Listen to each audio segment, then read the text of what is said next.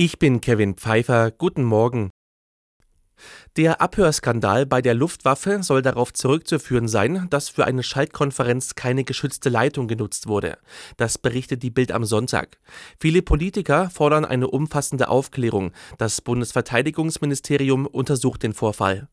Der Lauschangriff bei der Luftwaffe ist so gravierend, dass sich Kanzler Scholz gestern am Rande einer Audienz bei Papst Franziskus zu Wort meldete. Das, was dort berichtet wird, ist eine sehr ernste Angelegenheit und deshalb wird das jetzt sehr sorgfältig, sehr intensiv und sehr zügig aufgeklärt. Das ist auch notwendig. Laut Bild am Sonntag sprachen die Offiziere über die Kommunikationsanwendung WebEx miteinander. Offenbar war das nicht ausreichend sicher. Russische Medien hatten ein internes Bundeswehrgespräch veröffentlicht, in dem es um die theoretischen Einsatzmöglichkeiten von Taurus-Marschflugkörpern in der Ukraine ging.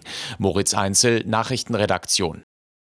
Nach den erneut gescheiterten Tarifverhandlungen zwischen der Bahn und der Gewerkschaft GDL hat Verkehrsminister Wissing an die Kompromissbereitschaft beider Seiten appelliert. Der Bild am Sonntag sagte Wissing, mit dem Beharren auf Maximalpositionen komme man nicht weiter.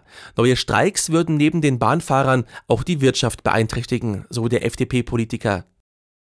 Der frühere US-Präsident Trump hat auch die Vorwahlen der Republikaner in den Bundesstaaten Missouri und Idaho für sich entschieden. Das melden die Sender CNN und NBC. Dass Trump im November als Präsidentschaftskandidat der Republikaner bei der Wahl antritt, wird dabei immer wahrscheinlicher.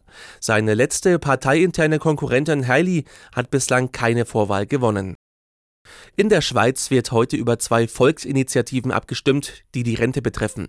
Eine Initiative setzt sich dafür ein, dass Rentner eine 13. Monatszahlung pro Jahr bekommen. Gewerkschaften hatten diesen Vorschlag gemacht, um steigenden Lebenshaltungskosten entgegenzuwirken. In einer zweiten Initiative geht es um die Anhebung des Renteneintrittsalters in der Schweiz von 65 auf 66 Jahre. In der Fußball-Bundesliga hat Stuttgart Tabellenplatz 3 gefestigt. Der VfB gewann die Samstagabendpartie des 24. Spieltags in Wolfsburg mit 3 zu 2. Zuvor hatte Augsburg einen 6 zu 0 Kantersieg bei Schlusslicht Darmstadt gefeiert. Die weiteren Ergebnisse Union Berlin gegen Dortmund 0 zu 2, Bochum Leipzig 1 zu 4, Mainz Mönchengladbach 1 zu 1 und Heidenheim Frankfurt 1 zu 2. In der zweiten Liga besiegte Karlsruhe am Abend Kräuter Fürth mit 4 zu 0.